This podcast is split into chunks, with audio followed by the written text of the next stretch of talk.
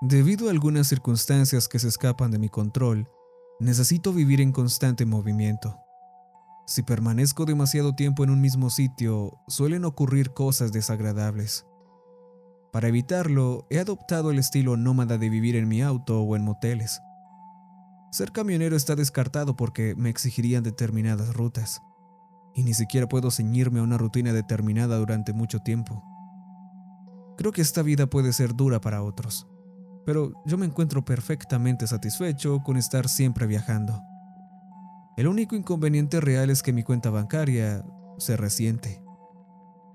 Para mantenerme decente y alimentado, acepté trabajos que la mayoría de la gente ni siquiera conoce a través de una corporación de la cual la gente normal nunca debería enterarse. Algunos de estos trabajos eran sencillos. Ir a un sitio, ver si había algo raro e informar. La corporación siempre necesitaba ojos sobre el terreno y yo no necesitaba involucrarme en el problema solo confirmar si lo había.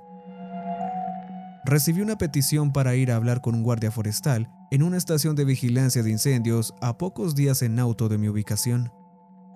El pago del trabajo cubría al menos un mes de gasolina, así que lo acepté enseguida. A veces tenía suerte y podía conseguir varios trabajos pequeños a la vez, pero esta vez solo tenía esta solicitud. Fui directamente al bosque indicado y me registré en el puesto de guardabosques. Los que estaban de guardia me miraron de reojo preguntándose por qué quería hablar con uno de los suyos que estaba de guardia. No les había dicho nada extraño y la gente no solía querer hacer todo el camino hasta la torre de vigilancia solo para dar una noticia. Mentí diciendo que era un pariente lejano y les conté que habían surgido algunos problemas familiares que el guarda forestal necesitaba oír en persona. No quería arruinar su reputación mencionando mi verdadero motivo para estar allí. Me ofrecieron hablar con él por radio, pero yo insistí en acercarme. Se fijaron en mis zapatos lustrados, aunque muy gastados, y en mi camisa de vestir. Puede que viva en la carretera, pero cuando trabajo me he visto como un oficinista. Nada decía que tuviera que ir desaliñado por no tener una casa de verdad. Me dejaron pasar y me pidieron que firmara al salir. La caminata no fue agradable y el calor me hizo desabrocharme un poco la camisa. Después de un rato pude ver la torre a través de las copas de los árboles. Los zapatos me hacían daño en los pies y me maldije por ser tan terco en parecer formal. Me pagaban por ello, así que me negué a quejarme. Llegué a la base de la torre y vi a un hombre esperándome. Le habían enviado un mensaje de radio con antelación diciéndole que estaría de camino, y supuso la verdadera razón por la que alguien vendría a verle en medio del bosque. Levanté una mano para saludarle cuando nos acercamos. Era más alto que yo y tenía una larga barba. Tenía ojos oscuros y hundidos en su rostro y su ropa colgaba floja como si hubiera perdido mucho peso recientemente. Su mano temblaba a su lado mostrando claramente que quería algún tipo de vicio, pero no tenía lo que su cuerpo anhelaba. ¿Eres Barry? Pregunté sin molestarme en darle un apellido. Ese soy yo. Eres el que enviaron el... Bueno, ya sabes. La empresa que se ocupa de este tipo de cosas. Mr... Se detuvo olvidando claramente mi nombre. Adelaide, dije rápidamente y fui directo al por qué había llegado. Dijiste que has estado viendo cosas en el bosque. ¿Qué tipo de cosas? Como han desaparecido algunos excursionistas, la corporación quería recabar información para ver si podían averiguar la causa. Expliqué sonando lo más positivamente posible. Barry me miró con desconfianza. Parecía el tipo de persona que no creía nada de lo que acechaba en el bosque, aparte de osos hambrientos. Hasta que él mismo experimentó algo extraño. Se mostraba reacio a hablar de ello, incluso después de haber venido hasta aquí. Tenía que aceptar que, dijera lo que dijera, yo no lo descartaría de plano. Finalmente, el guardabosques se quebró diciendo que dudaba en hablar por miedo a que no lo tomaran en serio. He visto una chica los últimos meses. Ella... ella está muerta. O al menos ese aspecto tiene. Realmente no quería saber lo que me haría. Así que busqué en internet y encontré todo tipo de extraños amuletos de protección para mantenerla alejada por la noche. Ella solo se para al pie de las escaleras gritando que baje. No puedo decirle a ninguno de los otros chicos sobre esto. Seguro me echarían. Y necesito este trabajo. No sé hacer otra cosa. Parecía agotado. Asentí con la cabeza, escuchando y asimilando su historia. Le pedí que me enseñara lo que había montado y encontré líneas de sal y símbolos dibujados con tiza a lo largo de las barandillas de madera. Sabía por experiencia que los símbolos no hacían nada. La mayoría eran de videojuegos u otro tipo de medios. La sal podría ser útil para mantener alejadas a algunas criaturas, pero aún no sabía a qué nos enfrentábamos. Incluso me mostró huellas en la tierra que, según él, pertenecían a la chica que gritaba por la noche. Eso era interesante. La talla del zapato era demasiado pequeña para ser suya. O bien alguien había en el bosque jugueteando con él, o bien algo no natural esperaba al guardabosques cuando se ponía el sol. Comprobé la hora y descubrí que el sol se ponía en unas tres horas. Me debatí sobre lo que quería hacer. Quería creerle. No descartaría una historia así porque se hablaba de algo sobrenatural, pero tampoco podía tomármelo al pie de la letra. Necesitaba más pruebas aparte de un guarda forestal cansado y unas huellas. No sabía cuánto tiempo podría tardar en aparecer la chica muerta. Podía arriesgarme a quedarme cinco noches, tal vez menos. Si para entonces no aparecía ninguna señal de algo extraño, había que llamar a otra persona para que terminara el trabajo. Y mi pago también lo recortarían.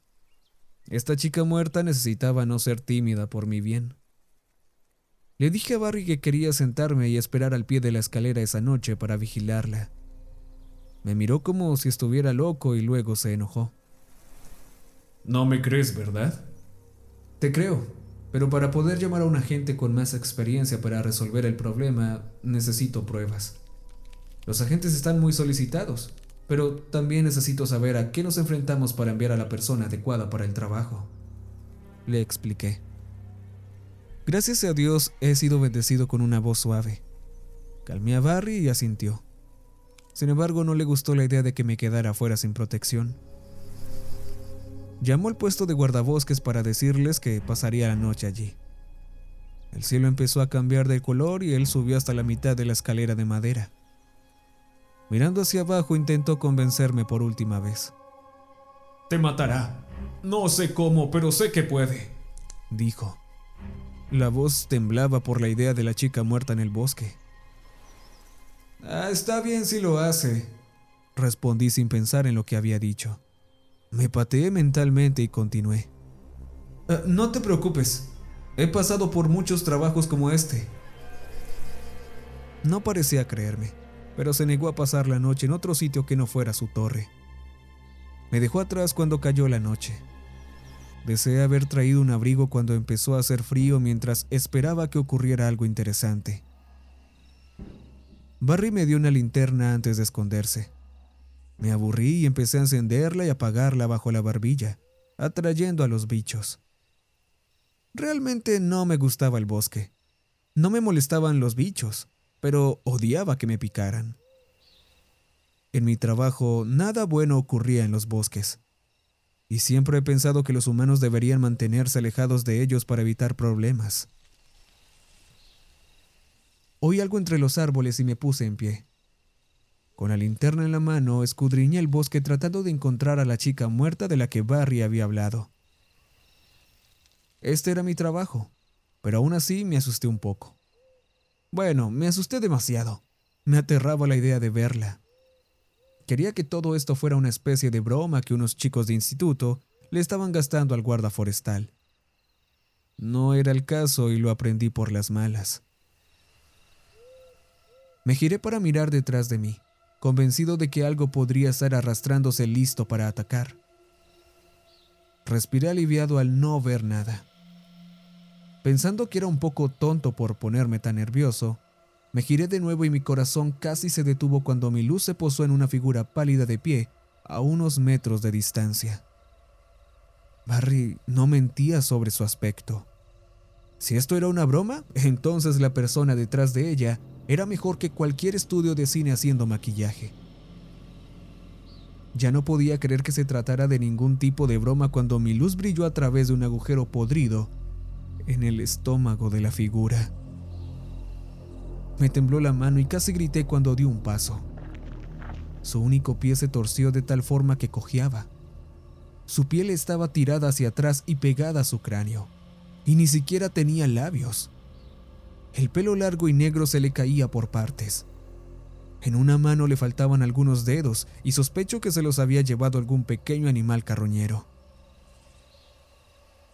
Al menos sabía a qué me enfrentaba.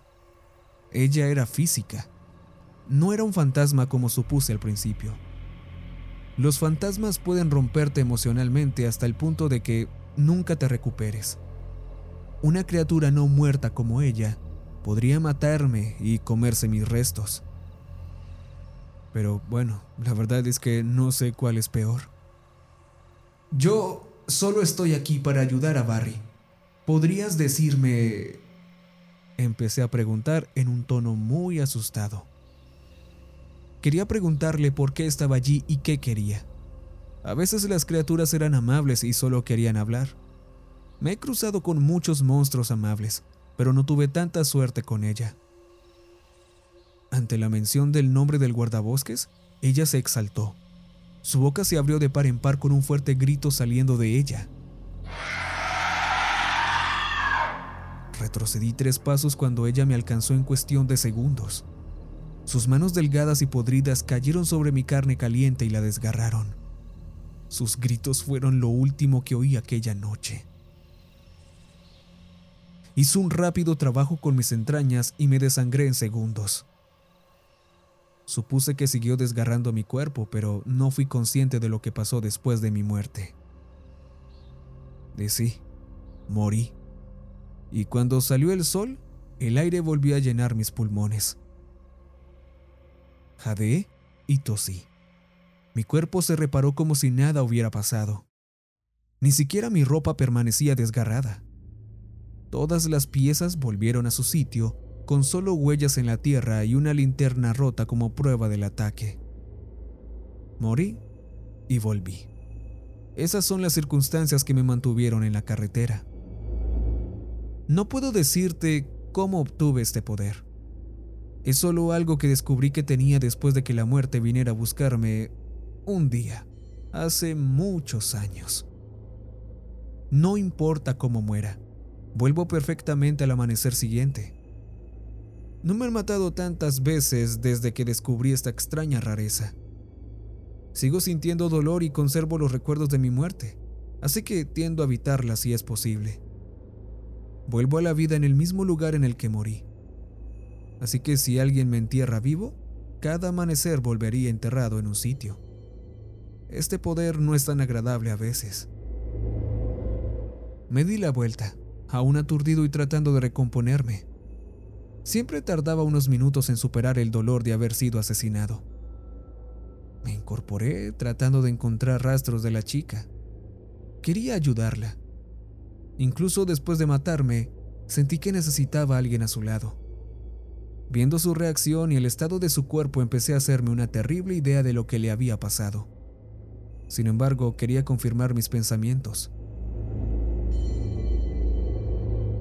Sin cobertura en mi teléfono, Tuve que marcharme y volver después de reunir más información.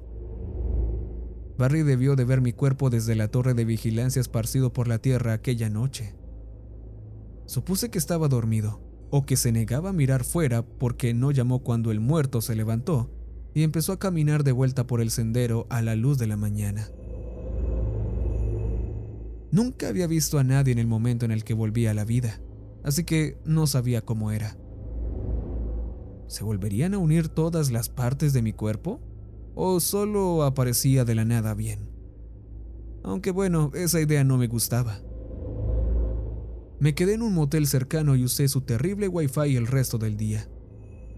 Volví al sendero con una linterna nueva y un plan en mente. Necesitaba confirmar lo que había averiguado. Sin embargo, era un tramo de teoría, y si no estaba en lo cierto, podría condenar a una persona inocente. Llegué a la hora del atardecer. Noté movimiento en la estación de vigilancia. Barry seguía allí y yo no me había presentado en el puesto de guardabosques, así que no sabía si les había contado a los demás lo de mi muerte o no. Oye, Barry, ¿podemos hablar? Grité hacia arriba esperando que pudiera oírme. Tardó unos minutos, pero abrió la puerta y miró hacia abajo. En la oscuridad no podía verle la cara, pero se adivinaba la expresión que llevaba. ¿Una chica muerta y ahora un hombre muerto? Apuesto a que pensó que se estaba volviendo loco. ¡Ella! ¡Ella te mató! gritó hacia abajo, sonando casi enojado de que yo estuviera allí vivo. Sí, y eso fue feo. Pero de todos modos, ¿puedes confirmarme algo? Pregunté. Su atención se desvió hacia otro lado. Incluso a distancia pude adivinar su línea de visión. Acerqué mi linterna al bosque a tiempo para ver a la chica dar unos pasos hacia afuera. Su cara de muerta parecía sorprendida al ver que yo estaba vivo. Solo tenía una oportunidad de hablar antes de que volviera a matarme. Oye, oye, oye, estoy aquí para ayudarte. ¿Puedes no atacarme por un momento? Le pregunté con un tono más suave que el que usé con el guardabosques. Como no se movió, volví a mirar a Barry. Con ella aquí, él no bajaría. No me gustaba acusar directamente a alguien de un crimen, pero no me estaba dando muchas opciones. Anna Jones. Desapareció hace seis meses. Su novio fue arrestado bajo sospecha de haberla matado. Se rindió y admitió que la había agredido, pero ella huyó al bosque viva pero herida. Usted estaba en el equipo de búsqueda tratando de encontrarla. ¿Por qué no mencionaste nada de esto? Hablé con severidad, haciéndole entender lo que quería decir. Nunca, nunca la encontramos, replicó Barry, a punto de darse la vuelta y esconderse. La chica muerta se tensó ante sus palabras. Soltó un gruñido grave y levantó las manos dispuesta a atacarnos. Sabía que podía atravesar la puerta de la torre de vigilancia, y Barry tenía el tiempo limitado a menos que siguiera hablando. ¿Por qué está ella aquí? No estaría en la torre todas las noches, atormentándote, si no hubieras hecho nada. Le respondí. La chica se acercó unos pasos haciendo que mi ritmo cardíaco se disparara. Juro que nunca la toqué. Gritó de vuelta, histérico. Jódete, Barry. Esta vez grité. Mi tono normal se perdió en un gruñido profundo. Eso sobresaltó a Barry y a Ana. Ella se quedó helada sin esperarse mi reacción. Odiaba insultar y solo lo hacía cuando era necesario. Le insistí al guardabosques lo suficiente como para que dijera algo que confirmara mi terrible teoría. Iba a morir de todos modos. El bosque enmudeció cuando sus palabras se desvanecieron en la oscuridad. Miré a Ana con sus delgados brazos alrededor de su cuerpo putrefacto. Estaba encorvada, temblando de rabia por lo ocurrido antes de su muerte. Su novio, alguien en quien ella confiaba, se emborrachó y la agredió. Cuando corrió hacia el bosque y a las puertas de la muerte, apareció otro hombre, alguien que debería haber hecho todo lo posible por salvarla. Pero bueno, no le pedí detalles sobre lo que hizo Barry. Mi garganta ya sabía ácido y me costaba contener mi propia repugnancia hacia él. Como acto de venganza, volvió para atormentarlo cada noche. Ana era lo bastante fuerte como para matarlo con su cuerpo de no muerta, pero quería que sufriera el mayor tiempo posible. Y sentí que estaba de acuerdo con ella. Como se movía era un misterio. Había oído que algo así ocurrió antes, pero no era el razonamiento que había detrás. Algunos lugares como los bayous o los bosques profundos y antiguos tenían un poder que los humanos no comprendían. A veces este poder actuaba de las formas más extrañas cuando se mezclaba con una voluntad humana. Ana tenía suficiente fuerza de voluntad para tomar prestado parte del poder del bosque y hacer que su cuerpo putrefacto se moviera por despecho. La admiraba por eso. Volvió a moverse y me interpuse entre ella y la escalera. Levantó la mano y recordé el dolor de la noche anterior. Me estremecí, pero me mantuve firme. Escucha, por favor, no lo mates. Te juro que tengo una buena razón para pedírtelo. Le dije, con los brazos abiertos tratando de retenerla. Sé que se lo merece, pero me ha enviado aquí una corporación que se ocupa de criaturas sobrenaturales. Si te perciben como peligrosa, te harán daño. No sé si seguirás viva después de que tu objetivo de venganza sea eliminado, pero no quiero arriesgarme. No deberían castigarte por actuar contra quien te hizo daño. Ella vaciló. Por su cara putrefacta era imposible leer sus emociones. Al menos me escuchó. Me acerqué un paso más, esperando a que arremetiera. Cuando no lo hizo, le tendí la mano. Lo arrestaremos por lo que te hizo y se pudrirá en la cárcel hasta que muera de muerte natural o se reencuentre con otro preso. Yo, yo conozco gente que me debe algunas cosas. Pueden echarle una maldición para asegurarse de que no se quite la vida. Y también pueden darle pesadillas muy aterradoras. Cosas que ni siquiera te puedes imaginar. Bueno, si eso es lo que quieres. Un largo momento de tensión se interpuso entre nosotros. Sabía que Barry no podía oír nada de lo que decíamos. Me pareció oírle dar un portazo y cerrar la puerta de la torre de vigilancia, pero no me arriesgué a levantar la vista. Los ojos muertos de Ana se posaron en los míos, tratando de descubrir una mentira. Una gota de sudor me recorrió la nuca en el aire fresco de la noche. Y finalmente se quebró. Los músculos de su cara trabajaron para hacer que su boca sin labios se convirtiera en una extraña sonrisa. Se la devolví, con el corazón dolido por lo que le había pasado. Me tomó de la mano, dispuesta a dejar que otra persona se hiciera cargo de su acto de venganza y contenta de haber encontrado por fin a alguien en quien confiar.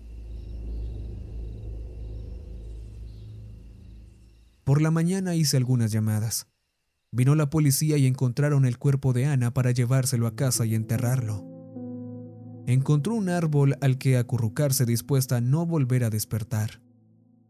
Arrestaron a Barry, que deliraba porque Ana venía todas las noches y enloqueció por completo. Que dijera que me habían matado para volver al día siguiente no lo ayudó en nada. Con un poco de insistencia admitió en detalle lo que le había hecho a una pobre chica moribunda perdida pero nunca le pedí que me contaran lo que había pasado.